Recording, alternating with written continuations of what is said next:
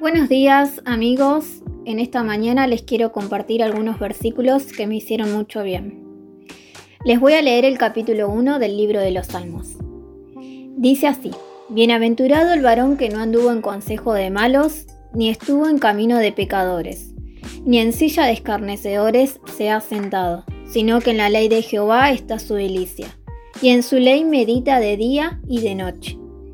Será como árbol plantado junto a corrientes de aguas, que da su fruto en su tiempo y su hoja no cae, y todo lo que hace prosperará.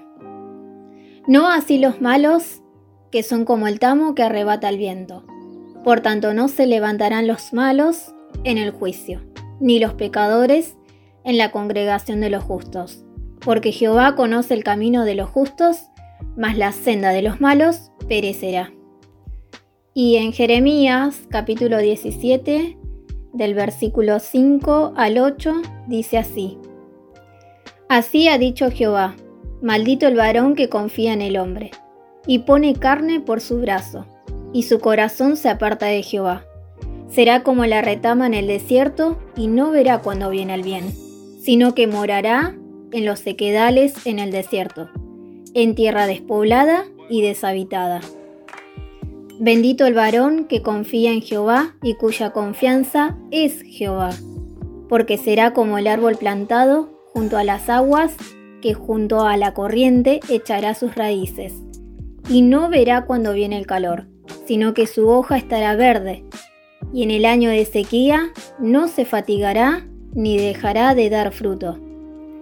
Y en Job, capítulo 21, versículo 17 y 18 dice así, Oh, cuántas veces la lámpara de los impíos es apagada, y viene sobre ellos su quebrantamiento y Dios en su ira les reparte dolores. Serán como la paja delante del viento y como el tamo que arrebata el torbellino. En estos versículos se puede ver la diferencia entre los impíos y los justos. Los impíos son aquellos que no tienen cimientos, que no tienen raíces profundas, que no buscan a Cristo. En dos versículos menciona al tamo que arrebata el viento. ¿Qué es el tamo? El tamo es una pelusa, que se desprende del lino, del algodón o de la lana.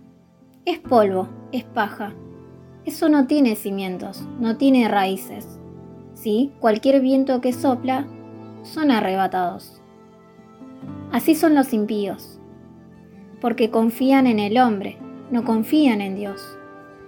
A diferencia de los justos, los justos son aquellos que buscan a Cristo, son aquellos que depositan su confianza en Él son aquellos que están arraigados en Cristo y en la palabra. Y cualquier viento que viene pueden resistir las pruebas, porque echaron raíces profundas. La delicia de los justos está en la ley de Jehová, en meditarla de día y de noche. Qué lindo es saber que podemos meditar la palabra del Señor cuando nos levantamos y cuando nos acostamos.